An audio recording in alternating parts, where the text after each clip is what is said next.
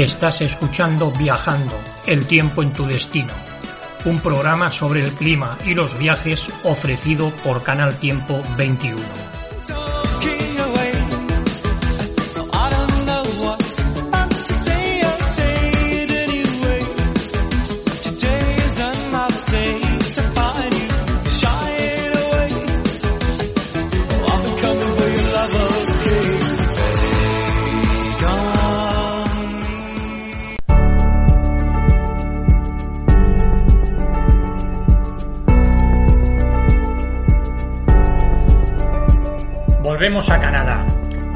Anteriormente realizamos un recorrido por la costa oeste y también por la costa este, en la presente ocasión, en nuestro programa El tiempo en tu destino, visitamos Nueva Escocia y realizaremos una ruta visitando los principales faros existentes a lo largo y ancho de sus costas.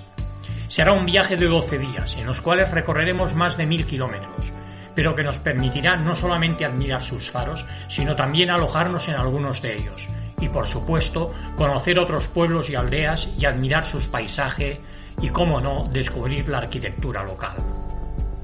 Canadá está situado en América del Norte y su extensión es de cerca de 10 millones de kilómetros cuadrados, lo que le convierte en el segundo país del mundo más extenso después de Rusia. Lo constituyen 10 provincias y 3 territorios, el noroeste, Nunavut y el Yukon. Su capital es Ottawa, situada en el sudeste del país pero la ciudad más poblada es Toronto, con cerca de 3 millones de habitantes. Otras ciudades importantes y conocidas son Vancouver, Montreal, Quebec, Calgary y Victoria. Como es sabido, los dos idiomas oficiales del país son el inglés y el francés, este último hablado principalmente en Quebec. Una de sus diez provincias es Nueva Escocia, que está situada en el extremo oeste del país. Su capital es Halifax, importante centro económico y que cuenta con el puerto más grande del país en su costa atlántica. La población de la capital supera los 400.000 habitantes y cuenta con una superficie de 5.490 kilómetros cuadrados y una altitud de 145 metros sobre el nivel del mar. Y ahora pasamos a reseñar el clima de Nueva Escocia y de su capital Halifax, a fin de que el viajero pueda decidir, si así lo cree conveniente, ¿Qué época del año es más adecuada para realizar tan maravillosa ruta? El clima de Nueva Escocia es ligeramente continental, caracterizado por inviernos muy fríos y con abundante nieve, y veranos agradablemente cálidos y bastante lluviosos. Dado que Nueva Escocia está expuesta a las corrientes frías del norte, así como a las corrientes suaves del sur, el invierno no siempre es gélido, pero se caracteriza por importantes variaciones en la temperatura. Por lo tanto, en invierno, además de la nieve, puede llover y la temperatura puede situarse muy por debajo de los 0 grados, y a veces subir a 10 grados centígrados. Pero en verano las temperaturas son generalmente agradables. Los días muy calurosos con temperaturas máximas de 30 a 32 grados son raros. En la temporada de huracanes, Nueva Escocia puede verse afectada por aquellos huracanes del Atlántico, que después de afectar al Caribe giren hacia el noreste. Generalmente llegan débiles porque tienen que cruzar un mar frío, sin embargo aún pueden traer lluvias abundantes y fuertes vientos. Y ahora reseñaremos los datos climatológicos más significativos de su capital, Halifax. Los primeros meses de la primavera todavía son fríos y la nieve sigue presente en casi todo el territorio. Hay que esperar a mayo y especialmente al mes de junio para encontrar un ambiente cálido, ya sin nieve, aunque los días de lluvia siguen siendo numerosos. En toda la estación la precipitación registrada se sitúa en el torno de los 100.000 milímetros mensuales. La temperatura media máxima no llega a los 4 grados en marzo, es de 9 grados en abril, de 15 en mayo y alcanza los 20 grados centígrados en el mes de junio. Mientras que la temperatura media mínima sube de los 0 grados de marzo a más de 9 al finalizar la estación ya en el mes de junio. Si escoges el verano para realizar la ruta de los faros, te comunicamos que has elegido muy adecuadamente. En esta estación las temperaturas son moderadas, por lo que probablemente no pases ni frío ni calor, aunque las precipitaciones siguen presentes, al menos en la mitad de los días, con un registro al mes cercano a los 100 milímetros. La temperatura media máxima se sitúa en el rango de los 20 a 24 grados, aunque ocasionalmente en los meses de julio y agosto puede superar los 30 y la temperatura media mínima es de 10 grados en junio y septiembre, mientras que los meses centrales de la estación supera los 14 grados. La temperatura baja considerablemente y el ambiente es frío. Ha llegado el otoño a Halifax. La temperatura media máxima, que era de 19 grados en septiembre, apenas alcanza los 2 grados al finalizar la estación ya en el mes de diciembre. Mientras que la temperatura media mínima es de 9 grados en septiembre, 4 grados en octubre, ya baja de los 0 grados en noviembre y en diciembre es de 6 grados bajo cero. Las precipitaciones aumentan considerablemente, siendo el mes de noviembre el más lluvioso de todo el año, con un registro superior a los 150 milímetros. Además, en noviembre y sobre todo en diciembre ya nieva al menos la mitad de los días. Y llega el crudo y gélido invierno. Las temperaturas bajan considerablemente y la nieve cubre, cubre las calles de la ciudad. En esta estación, salvo el mes de marzo, la temperatura no sobrepasa los 0 grados y la lluvia y especialmente la nieve hace su aparición prácticamente todos los días. La temperatura media máxima se sitúa ligeramente por debajo de los 0 grados, salvo en marzo, que es de 3. Y la temperatura media mínima es de 4 a 10 grados bajo cero, pero en ocasiones se ha llegado a valores cercanos a los menos 30 grados centígrados. Evidentemente no es la mejor estación para hacer esta ruta de los faros, aunque los amantes de los deportes invernales podrán disfrutar de dichas actividades.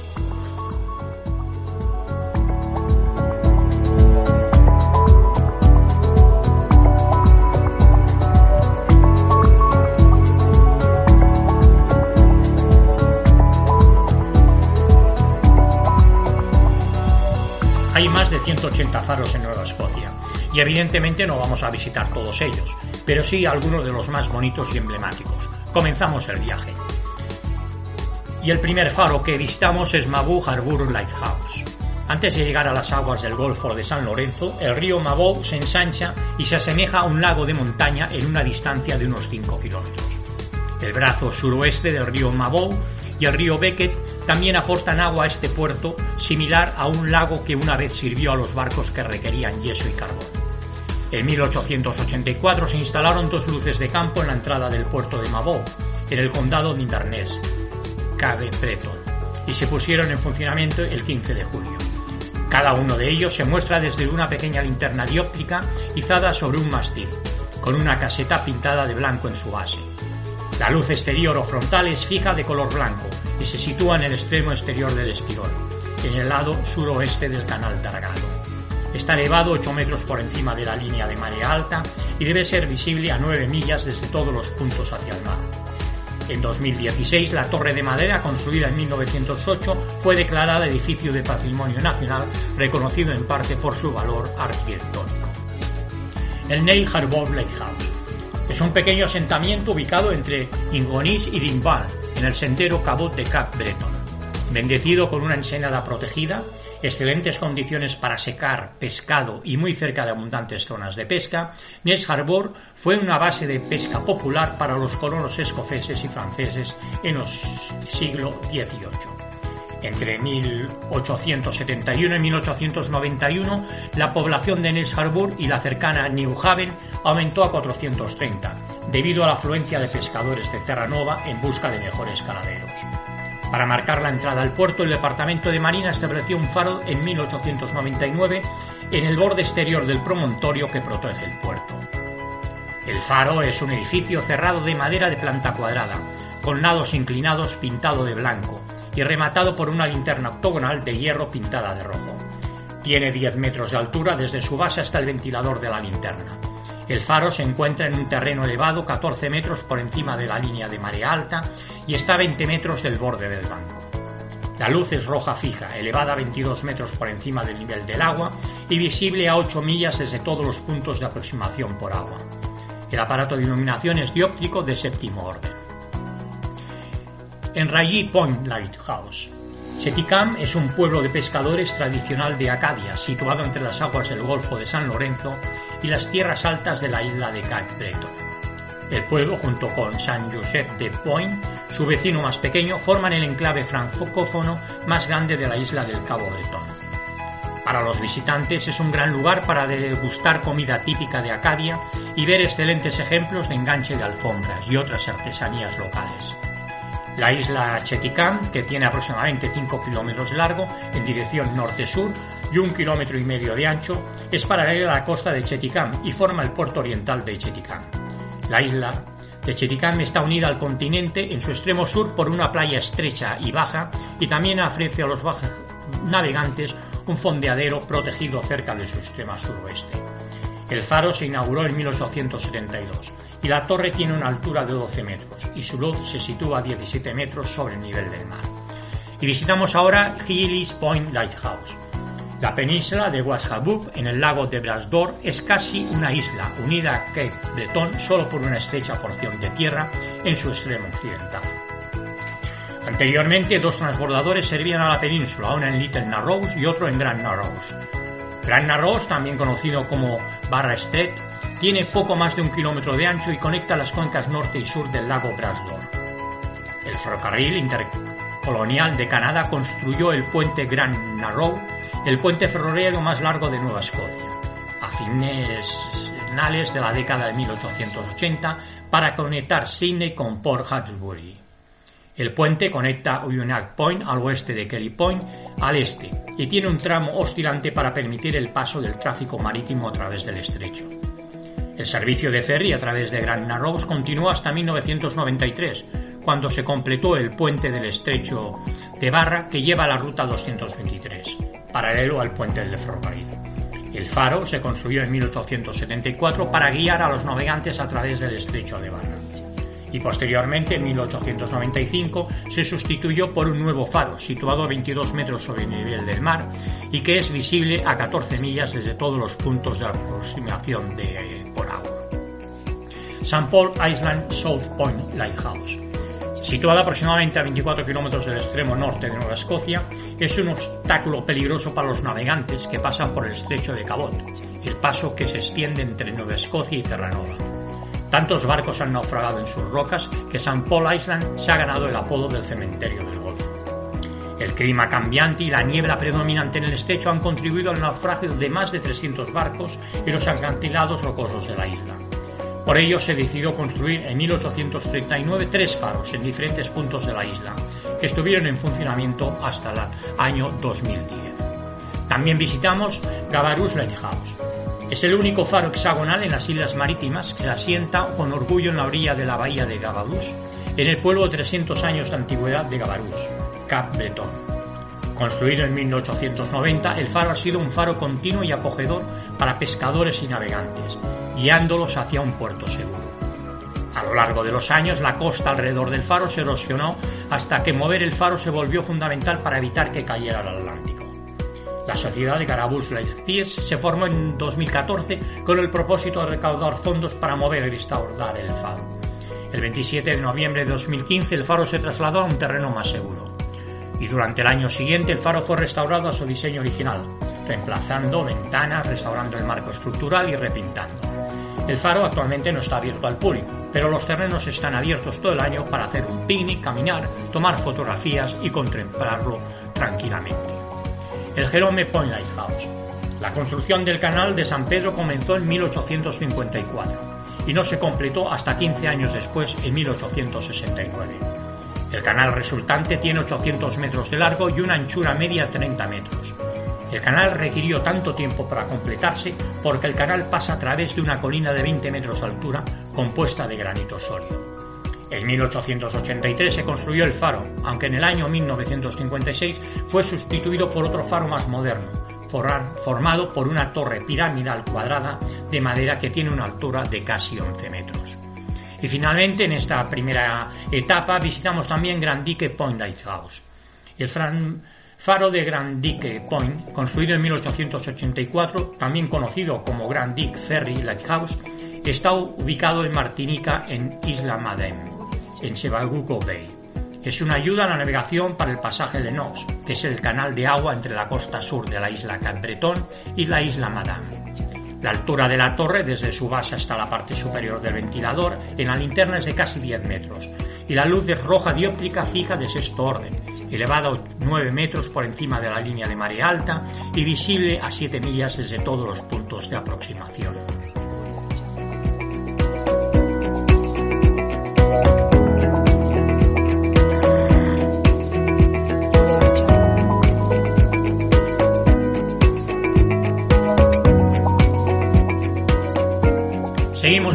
Faros por la costa este de Nueva Escocia. El Port Bickerton Lighthouse. Ubicado en la accidentada costa este de Nueva Escocia, el faro ha guiado a los navegantes del Atlántico Norte hacia la seguridad durante más de un siglo y continúa haciéndolo en la actualidad. Desde 1997 también ha sido el sitio del Centro de Interpretación del Faro de Nueva Escocia, que está abierto según la temporada para ofrecer información a los visitantes sobre la historia del faro de Port Bickerton y la rica tradición marítima de los faros de Nueva Escocia. Desde mayo del año 2014, la residencia del Guardián de la Luz y recientemente renovada en el lugar funciona como retiro de artistas y como cabaña de alquiler vacacional semanal. Los faros son símbolos icónicos que vinculan el pasado con el presente y el futuro. Como tales, merecen ser preservados y protegidos para que las futuras generaciones los disfruten y respeten. El Peggy's Point Lighthouse. El faro de Peggy's Point es uno de los faros más conocidos en Nueva Escocia y puede que sea el más fotografiado de Canadá. Ubicado en el pintoresco pueblo de pescadores de Peggy's Cove, a lo largo de South Shore, Peggy's Point Lighthouse fue construido en 1915. Peggy's es famosa por su perfil pintoresco y típicamente de la costa este, con casas ubicadas a lo largo de una senada estrecha y sobre las olas, cantos rodados lavados frente al Atlántico. Aunque este entorno único ha sido designado como área de preservación, sigue siendo una comunidad pesquera activa. El faro se encuentra a solo una hora de Halifax. Port Medway Lighthouse Port Medway Lighthouse Park, situado en la costa sur de Nueva Escocia, es un parque interpretativo y de picnic con pasarelas y un refugio para picnic. Los paneles interpretativos representan la rica historia marítima, incluida la construcción naval, las dos luces de Medway, la Old Meeting House y el Old Cemetery.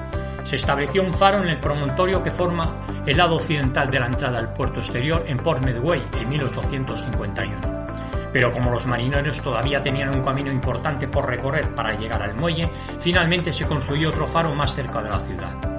El faro de Medway Head se conocía como Port Medway House, hasta que este nombre se transfirió a la torre construida en el muelle de Port Medway en 1899. A partir de entonces, la estructura que marca el lado occidental al puerto de Port Medway es conocido como Medway Head Lighthouse. Y ahora visitamos Fort Point Lighthouse. Liverpool, en Nueva Escocia, cuenta con un faro de forma única, una de las más antiguas de Nueva Escocia, que domina un sitio histórico cerca del centro de la ciudad.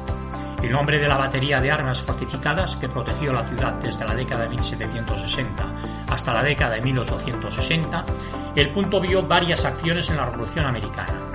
También fue una estación de señales y un importante lugar de reunión pública para la ciudad, y se convirtió en parque a fines del siglo XIX. En la década de 1850, el floreciente comercio maradero ejerció presión para hacer que el puerto de Liverpool fuera más fácil y seguro para ingresar de día o de noche. Una petición de 1855 de comerciantes, capitanes de barcos y otros habitantes del condado de Queens persuadió a la legislatura de Nueva Escocia para que construyera un faro en el puerto de Liverpool. Si bien está construido de madera, su supervivencia en un punto expuesto durante casi un siglo y medio es testimonio de una construcción sabia y el mantenimiento dedicado de los cuidadores y sus familias. Visitamos también a Bolts Harbour Lighthouse. El faro es un edificio de madera cuadrado cónico. La torre tenía una luz verde fija a una altura del plano focal de 11 metros sobre la marea alta media. La altura de la torre es de 9 metros. Este faro fue construido en tierra firma en Abbott Harbour en 1922 para reemplazar el sistema anterior de una linterna izada en un mástil y que estaba ubicado en Abbott Island. El jueves 24 de junio de 2004 se cortó en tres pedazos y trasladó en un camión de plataforma desde Abbott Harbour Road, Los hasta la Village Historic Academy en West. Y finalmente también visitamos Cal Lighthouse. El faro de Cap Fortune es un promontorio en el extremo suroeste de la Nueva Escocia. Es la luz de la ciudad de Yarmouth y su puerto. La estructura descansa a 37,5 metros sobre el nivel del mar y está encadrada en rocas irregulares y ofrece una vista natural impresionante.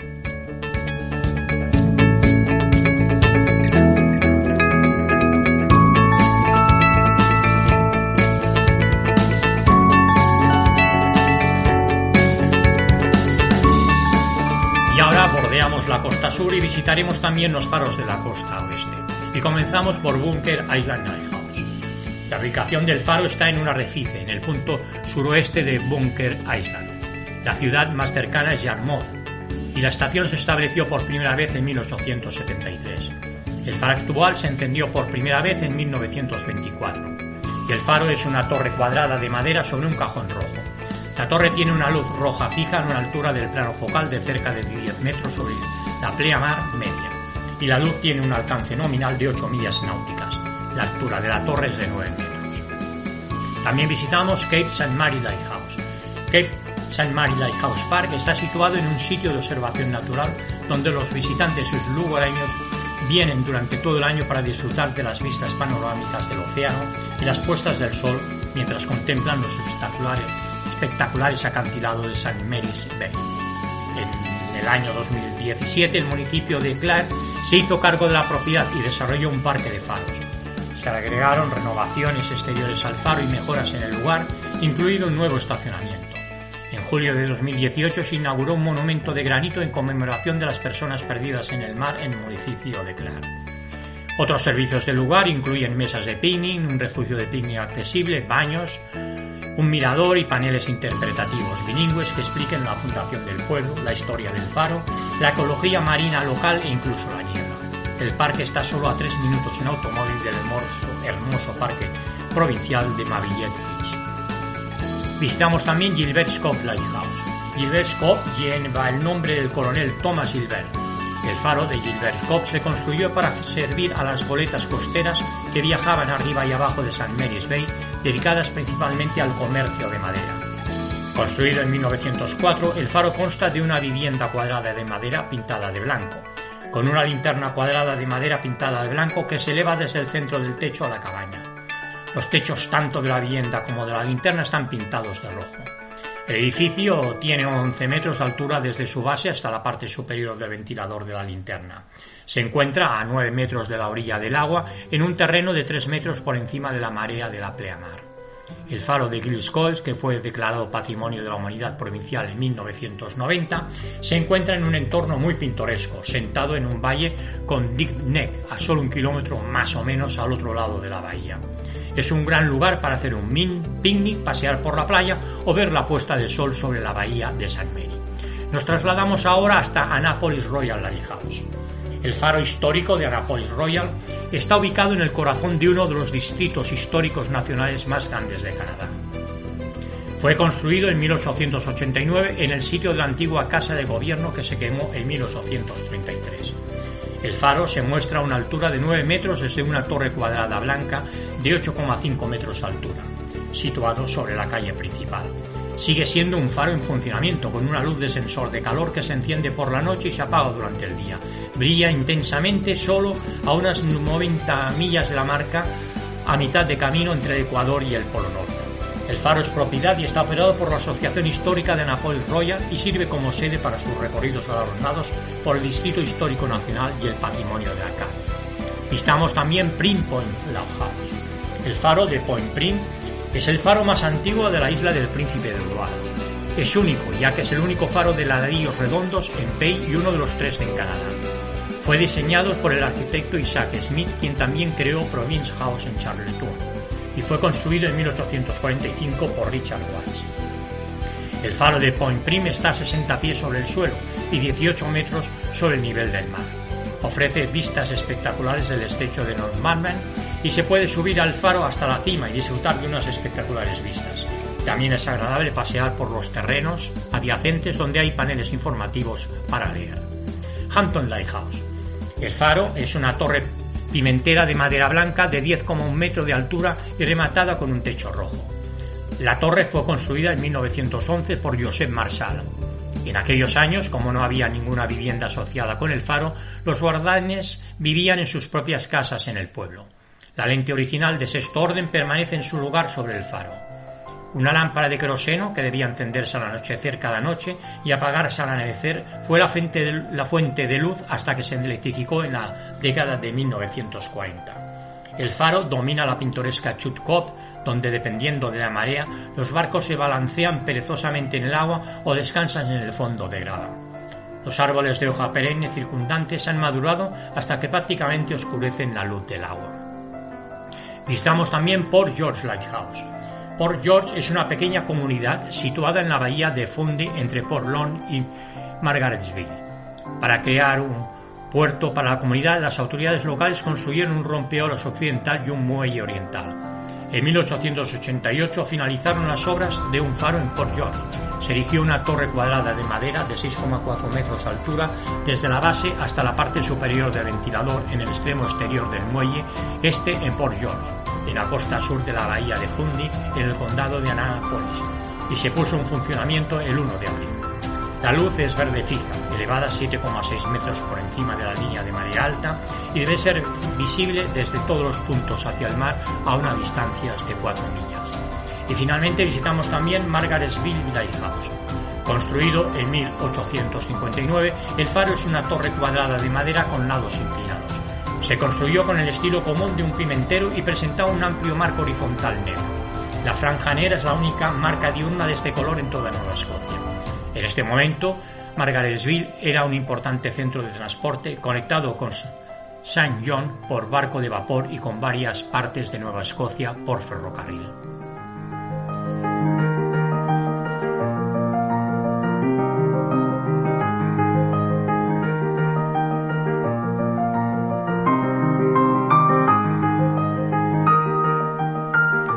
Quedan pocos días de esta interesante ruta por los faros de Escocia y vamos a abrocharlos intensamente. Todavía hay muchos faros que visitar. Y comenzamos por Borden Sword Lighthouse. En 1904 se construían dos faros cónicos blancos de estilo pimentero de 8 metros de alto. Uno estaba en Porter Point, que marcaba la desembocadura del río Habitan que conduce a Canning. El segundo fue el faro de Borden Ward, que marcaba una curva pronunciada en el río Habitan, a mitad de camino hacia Canning y en 2003 el faro fue adquirido por Fieldwood Heritage Society y trasladado al Paseo Marítimo de Canning, a 1,5 kilómetros de su ubicación original. Walton Harbour Lighthouse. El faro es una estructura de madera de 4,5 metros cuadrados en la base y 6 metros de altura hasta el piso en la cubierta superior, sobre la cual se asienta la linterna. La linterna tiene 2,4 metros de altura y contiene la luz elevada a 18 metros sobre el nivel del mar. Las paredes del interior en la planta baja están acabadas con yeso. En el segundo piso las paredes están revestidas con maderas. Visitamos también Bass River Lighthouse. Bass River Light fue uno de los últimos 30 faros elegidos a partir de 1797 en Cape Cod y las islas. Construido en 1855, sobre la casa de un gran cuidador, tenía un alcance de 12 millas y destellaba una luz blanca cada 6 segundos. El faro reemplazó una linterna colgada en la ventana del ático de una residencia privada. Proporcionó un paso seguro para una flota pesquera y de paquetes activa durante 60 años. La luz se apagó en 1880, se reactivó en 1881 y continuó hasta 1914. Adquirida como residencia privada, la Casa del Guardián se amplió en 1933 y más tarde como Lighthouse. Fight Island Lighthouse. El faro histórico es la atracción principal de Fight Island Lighthouse Park. Se erige como un faro, dando la bienvenida a los visitantes del parque de cerca y de lejos. Este faro de madera tipo pimentero fue construido en 1913 en el cercado Sandpoint. En 2008 tuvo que ser reubicado y ahora se asienta perfectamente en su nuevo lugar con vistas a las islas. El faro es un bien de patrimonio municipal. Los visitantes pueden disfrutar del parque que lo rodea, senderos para caminar y bancos donde sentarse y disfrutar de la vista. Una original boya de estibor es otra característica única en el parque. La vista panorámica del parque incluye las cinco islas, así como la vieja Posa, los hermanos, también conocidos como dos islas, el cabo Bloomington y el cabo Split. Este es notablemente uno de los mejores paisajes de la bahía de Fonti. Y nos acercamos ahora hasta Port Greville Lighthouse. El faro está situado a la desembocadura del río Radford, en el lado norte de la cuenca de Minas, aproximadamente a mitad de camino entre Cattor y Parsboro. Una alta barra de grava que aquí corre paralela a la orilla forma el puerto. El río corre entre la orilla y la barra durante casi un kilómetro antes de desembocar en la cuenca de Minas. En 1874 se construyó a lo largo de la barra de grava un muro de vigas de madera redonda de 670 metros de largo y 2 metros de alto para brindar protección adicional al puerto y ahora estamos en Spencer Island Lighthouse. El faro fue construido en 1904 y se encendió por primera vez el 15 de julio de este año. El edificio, construido de madera, tenía 10 metros de altura desde la base hasta el ventilador de la linterna, con un piso principal de aproximadamente 4,5 metros cuadrados y escaleras interiores que conducían hasta la luz. Fue construido en la playa a 19 metros del agua. La luz era roja fija visible durante unas 7 millas durante todos los puntos de aproximación con una lente dióptica de séptimo orden. En la actualidad alberga un pequeño museo con imágenes de los veleros construidos en los astilleros locales, diversas herramientas y utensilios y similares. Y finalmente visitamos también Apple River Lighthouse. Está ubicado en el lado norte de la entrada al Apple River. La ciudad más cercana es Cumberland. La estación se estableció por primera vez en 1848 y el faro actual se encendió por primera vez en 1966. El faro es una torre cuadrada blanca en un edificio de señales de niebla. La torre tiene una luz blanca intermitente a una altura del plano focal de 21,6 metros sobre la marea alta media. La altura de la torre es de 10,6 metros. La luz tiene un periodo de 4 segundos. Y hemos llegado ya al final de nuestro viaje a los faros de Nueva Escocia.